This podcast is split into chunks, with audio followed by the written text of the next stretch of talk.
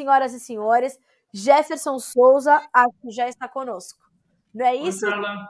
Tudo bem? Vocês me ouvem bem agora? Bom dia, te ouvimos bem. Seja ah, bem-vindo ao Bom Dia Agronegócio. Bom dia, bom dia a todos. Perdão aí pelo, pelo problema, nós tivemos uma falha técnica aqui, mas já resolvemos. Imagina, Jefferson, não se preocupe com isso. Estamos aqui conversando desde as 9 horas da manhã, então estamos aqui todos te esperando, né? Porque durante esses últimos dias, Jefferson, as perguntas foram muitas, naturalmente, sobre o mercado de fertilizantes. E eu percebo que o conflito entre Rússia e Ucrânia é, não, já não sinaliza tanta, tanta proximidade de um acordo. Isso voltou a, a intensificar ou a mexer com os preços dos fertilizantes? Olha, Carla, na semana passada nós tivemos um aumento de quase 100 dólares para o classe L. Então, só na semana passada. Ele já vinha de uma alta muito forte, agora realmente nos aproximamos cada vez mais de 1.200 dólares a tonelada custo de frete Brasil. Antes era uma indicação ou outra, agora grande parte das indicações estão nessa faixa, 1.200 dólares, 1.200 custo de frete Brasil. É um aumento muito considerável, nós estamos nas máximas históricas para o cloreto.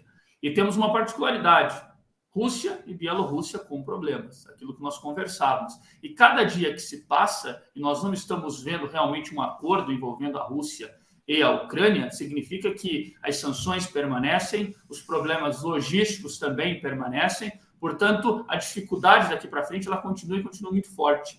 Nós não podemos esquecer essa janela de compra do produtor visando a soja 22, 23.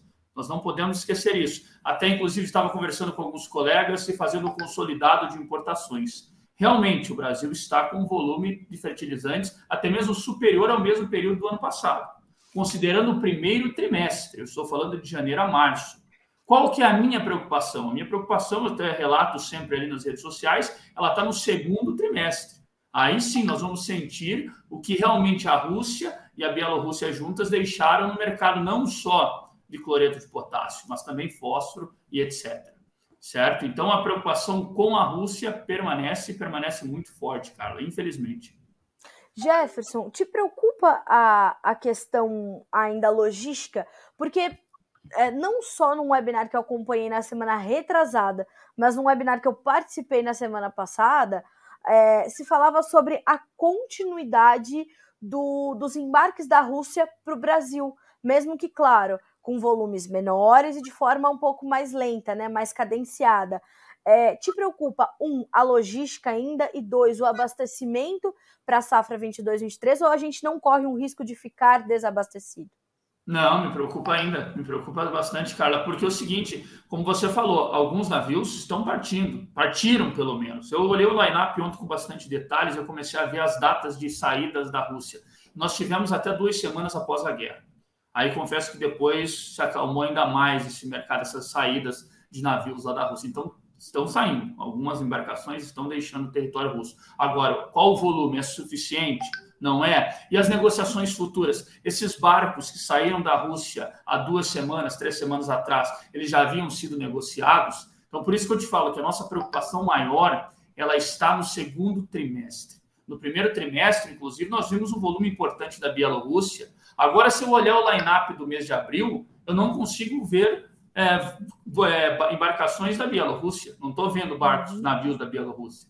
Então você já percebe que nós começamos a sentir diretamente os impactos da guerra, restrições na logística dos fertilizantes. Sem contar os pagamentos. Só para você ter uma ideia, na semana passada, a Finlândia, em alguns momentos, ela disse: Eu vou deixar de exportar é, a matéria-prima da Rússia através das ferrovias, ela interrompeu um contrato. E no outro dia ela voltou atrás. Ela disse: não, vou continuar utilizando aí a, esse contrato com a Rússia. Então você pode perceber que mesmo no âmbito de países, de nações, nós estamos com uma incerteza tremenda. Mesmo entre países, você pode ver isso. Inclusive levantando os números do Báltico, né, do Mar Báltico, que é o principal canal de escoamento, vamos falar assim, da Rússia, nós percebemos que nos últimos anos o volume ficou na casa de 44 milhões de toneladas daquela região. É muito fertilizante que sai dali. E, claro, a Rússia utiliza de portos de países vizinhos que fazem parte da União Europeia. Até o momento, nós não temos uma restrição total em relação a esses portos com a Rússia. Mas imagina que nesse novo pacote de sanções que a União Europeia pode colocar contra a Rússia, esses portos deixem de ser utilizados realmente. é o fim do contrato. Aí sim, nós vamos voltar a falar de um novo problema logístico, que até então nós não estamos observando. Os volumes estão saindo lá da Rússia, é importante dizer, isso é um fato. Alguns barcos saíram após a guerra, só que são restritos ainda. E com isso, claro, o que, que acontece com os preços? Continuam subindo. Como eu falei para você, no caso de um KCL na semana passada, eu tive um levantamento de mais ou menos 85 dólares a 100 dólares de aumento para a tonelada do cloreto. 1.200 custo de frete Brasil, a máxima histórica para o Brasil. Então, nós não temos precedentes para esses preços que nós estamos acompanhando. E com isso, até nós podemos falar com mais detalhes, a relação de troca explode novamente para o produtor rural. Porque nós temos uma combinação muito complicada de uma soja em queda e de um fertilizante em alta, infelizmente. Jefferson, eu quero muito que você detalhe essa questão da, das relações de troca, mas olha só, a gente tem uma pergunta aqui do Ayrton, e é uma pergunta que tem sido muito frequente aqui no Bom Agro, que é o seguinte: a queda do dólar não, se, não surtiu efeito sobre o fertilizante. Por que isso? É, é porque os preços internacionais estão tão altos que essa baixa do dólar não, é, não ajuda a neutralizar parte dessas altas? Você respondeu, é isso mesmo, cara. É isso mesmo. A alta é muito mais forte internacionalmente. Eu te dei um exemplo do caso do KCL, 75 dólares de aumento. Então é claro que o dólar, se a matéria-prima tivesse estável, ele iria contribuir, mas a matéria-prima está subindo em algumas matérias-primas. Então é difícil sentir essa queda do dólar diretamente. Diretamente é difícil, porque os valores em dólares estão se atualizando rapidamente, estão subindo de uma maneira rápida. Algumas matérias-primas permaneceram estáveis em relação à semana passada. Então, teoricamente, nós deveríamos ver uma leve queda, teoricamente. Mas nem sempre isso acontece, claro, porque aí vai depender da empresa que o produtor está buscando. Agora, o que eu estou acompanhando é realmente uma aceleração muito forte do lado da matéria-prima em dólar, o que dificulta essa queda em reais. Jefferson, vamos falar um pouquinho sobre as relações de troca, porque assim, é, a gente está com uma, uma safrinha em andamento e os preços da ureia também chamam a atenção, e o KCL nessas máximas históricas. Inclusive, ontem, nos Estados Unidos, a ureia me parece que bateu máxima histórica também, né? Renovou a máxima histórica renovou Meu a máxima Deus. histórica. Né? Então ela está renovando semana após semana, infelizmente. Jefferson, como é que tudo isso vem pesando para as relações de troca? Você me mandou um gráfico bastante importante, depois eu vou dividir aqui com os amigos, é, mas o poder de compra do sojicultor brasileiro está sendo corroído com essas altas muito, muito agressivas que a gente vê é, dos fertilizantes, né?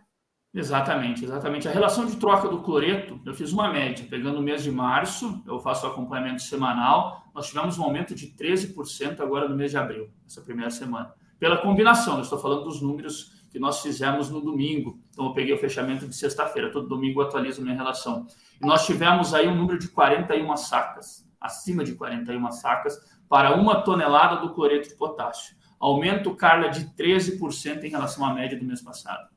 Isso significa diretamente uma queda no poder de compra do produtor visando a soja 22, 23. Pela combinação de queda no preço da soja 22, 23 e pelo aumento no fertilizante. Então, realmente é bem preocupante quando eu olho o MAP acima de 42 sacas, próximo a 43 sacas, isso referência a Porto de Paranaguá preço de soja em Paranaguá e preço do fertilizante em Paranaguá. Soja futura é 23. Agora, quando eu pego a minha relação de troca, eu coloco ela, sempre faço essa analogia, eu coloco ela em Sorriso, coloco ela em Rio Verde, Goiás, coloco ela em Passo Fundo, claro, ela fica maior ainda, porque eu tenho um desconto na soja e eu tenho um aumento no preço do fertilizante, porque eu tenho que colocar o frete também. Tá caríssimo. Eu tenho frete retorno. Então, isso significa que o produtor do interior do Brasil ele paga mais caro e vende a soja um pouco mais barata, tem esse desconto em relação ao porto. Essa relação de troca eu posso garantir para você que ela está acima de 43 sacas nas maiorias das praças do Brasil, visando a soja 22, 23. Jefferson, como é que o produtor está se comportando diante disso? Você tem essa, esse, esse, levantamento, mesmo que uma média, de como é que o produtor está tá olhando para isso? Ele está numa corrida para garantir pelo menos o que ele tem agora e os preços que ele tem nesse momento, com medo de que eles é, testem patamares ainda mais elevados, ou diante de preços tão elevados, ele acaba ficando mais contido? Como é que o produtor está se comportando diante desses números que você acabou de detalhar para mim? Cara, eu vou separar em duas partes. Logo depois que começou essa questão da guerra, dos conflitos, as empresas saíram da, do mercado, tiraram as listas depois voltaram. Nós vimos uma boa movimentação no mercado de fertilizantes. Agora, nas duas últimas semanas do mês de março, as coisas se acalmaram. O mercado voltou a ficar estável a nível de negociação, certo? Na minha opinião, claro, tem um ponto ligado a essa queda da soja. O produtor está preocupado com isso também. Então, como que ele vai fazer fixações futuras do fertilizante? Está preocupado. Esse é o relato que eu tenho dos produtores que eu converso. Eles estão claro. preocupados. Então, aí é o seguinte: nós temos esses dois cenários que eu tracei para vocês. O que, que acontece? O produtor, daqui para frente, ele vai ficar muito atento a essas questões ligadas ao fornecimento, mas uma máxima que eu tenho escutado é o seguinte: nós vamos reduzir a nossa adubação. Todos os produtores que eu conversei agora da consultoria me relatam isso: nós vamos reduzir a adubação da maneira que for possível. Eu não posso afirmar para você que eles vão reduzir 20%, 30% e não vou ter impacto em produtividade. Isso eu não posso afirmar, porque cada área, cada manejo é, é particular. Nós não podemos deixar homogênea, não é possível isso. Então, cada produtor vai seguir uma linha. Se ele tiver a possibilidade de reduzir o fósforo, ele reduzirá o fósforo. Se ele tiver a possibilidade de reduzir o potássio, ele vai reduzir o potássio. Ele vai trabalhar da porteira para dentro. Agora, não posso afirmar o percentual. Eu calculo no Brasil, uns 20%. Agora, se isso terá impacto em produtividade ou não, é uma boa pergunta que nós vamos ver ao decorrer desse ano e no ano que vem.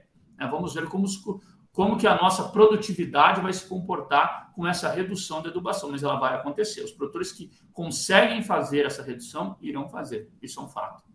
E a gente já sabe que não vai ser só no Brasil, né, Jefferson? Há dificuldades de chegada de fertilizantes em províncias importantes de produção na China, em áreas importantes de produção nos Estados Unidos. Quer dizer, não é uma situação que acontece só no Brasil.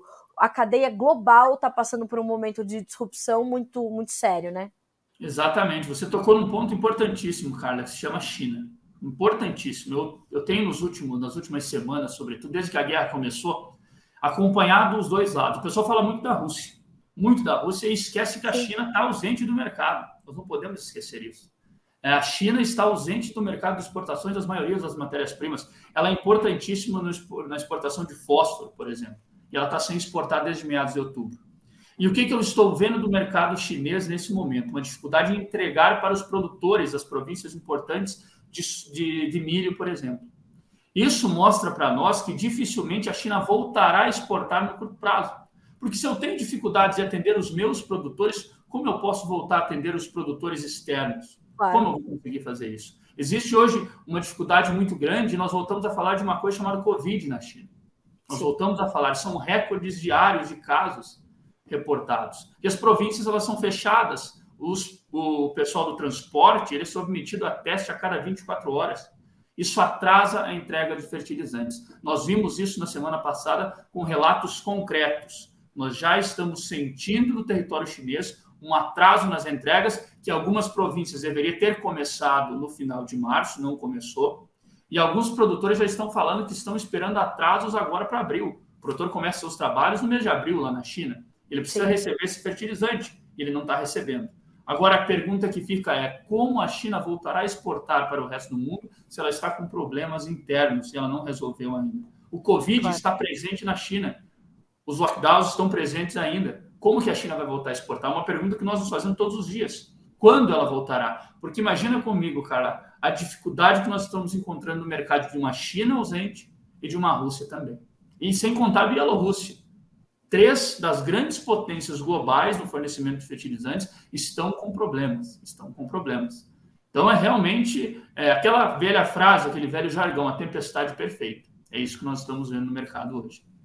E a Bia te faz uma pergunta importante, a Bia Quirino, Jefferson. E a demanda do Canadá, até quando e quanto é suficiente para suprir a matéria-prima que não chega da Rússia, ou da China, ou da Bielorrússia, por exemplo? Olha, o Canadá sinalizou que ele vai aumentar em um milhão de toneladas. Nós não podemos esquecer que os Estados Unidos compram 80% do Canadá, mais ou menos. Até, inclusive, você compartilhou um material comigo muito interessante, mostrando essa diferença Sim. do que o Brasil e o Canadá nessa diferença do, dos países, das origens das matérias-primas. Nós percebemos que o Canadá compra ali 80%, por, é, os Estados Unidos compram 80% do Canadá. O Brasil compra 33%. Então, nós vamos ter que dividir esse volume também com os produtores americanos. Nós vamos ter que dividir esse volume com os produtores americanos. Por quê? Os Estados Unidos também compravam da Rússia e já não vão comprar mais. Então é importante falar dessa maneira também. O Brasil poderá comprar mais do Canadá, da Jordânia, de Israel, da Alemanha, etc. Sim, mas ele terá que concorrer com outros países. Esse é um fato. Nós não podemos esquecer desse detalhe, que não é só o Brasil que passa por dificuldades.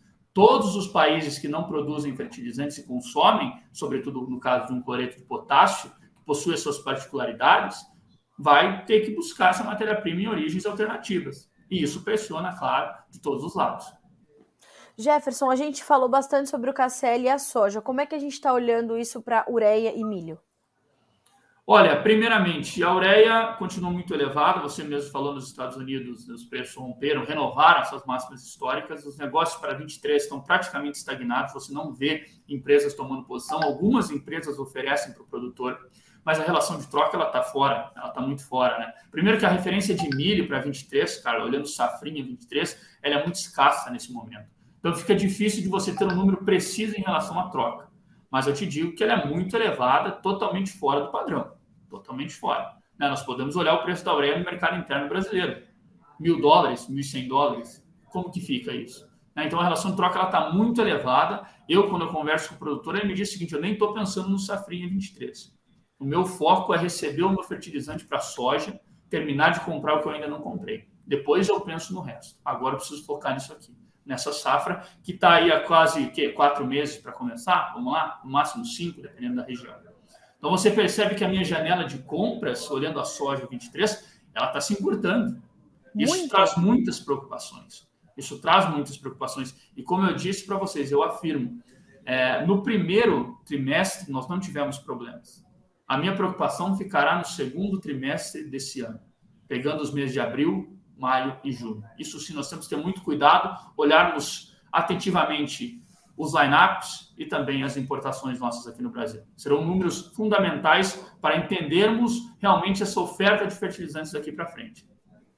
Eu te fiz essa pergunta porque ontem, é, conversando com o presidente da ProSoja Brasil, ele me disse o seguinte: Carla, se a gente olhar para a próxima temporada, a gente pode ver, é, por conta desse recente é, é, recuo dos preços da soja, a gente pode ver que talvez novas áreas que seriam abertas na próxima temporada pode não acontecer, vai haver a redução da, da adubação, como você já mesmo colocou, e a possibilidade de onde a safra de verão de milho é ainda é mais forte, roubar um pouquinho de, de área da soja, né? Claramente isso não vai acontecer para a segunda safra, para a safrinha, mas na safra de verão, justamente por conta dessa diferença, nos custos, mas ainda assim com relações de troca completamente distantes dos intervalos históricos. Pode acontecer realmente, né, Jefferson? Olha, é uma boa pergunta. Nós estamos fazendo essa pergunta agora, né? Será que o milho vai ficar mais? Só que a gente também não pode esquecer que está muito alta a relação de troca. O produtor vai ter Exato. que ter. É, então, ah, eu vou deixar de plantar soja, eu vou plantar o milho, mas o teu custo está muito elevado. E nós sabemos que o milho é uma planta muito mais é, suscetível a estresse hídrico, etc., do que a soja. Sabemos Sim. disso. Então, uma adubação a menor, ela pode trazer preocupações para o produtor. Então, é uma pergunta ainda muito complicada, Carla. Eu confesso para você que nós estamos analisando essas possibilidades. Mas não é assim, não é, não é fácil essa troca. Porque o custo de produção para o milho também está elevado. Nós não podemos esquecer o preço da ureia. Então, é uma conta a ser feita ainda. Nós temos que analisar com bastante cuidado essas possibilidades, né? Jefferson, você acha que há espaço para a gente continuar testando mais altas ou os preços estão ali perto de um teto daquilo que é possível os compradores é, garantirem e adquirirem os seus volumes? É, para os grãos é mais fácil, né? Para as commodities é mais fácil a gente entender esses tetos e como eles se rompem é, com resistências e suportes. Como é que isso fica para os fertilizantes? Eles estão próximos de um teto ou eles podem ir ampliando esses limites até onde podem chegar? Como é que fica a partir de agora? Olha, cara, infelizmente eu não, não queria falar isso, mas é, realmente existe possibilidade de vermos mais altas. Existe. Até pela conjuntura, olhando fósforo, como eu te disse, estamos com problemas na Rússia, problemas na China. O enxofre, que é uma matéria-prima para a fabricação de fertilizantes fosfatados, subiu enormemente nos Estados Unidos. Isso significa que o contrato dos próximos três meses ficará mais caro também, o custo de produção aumenta.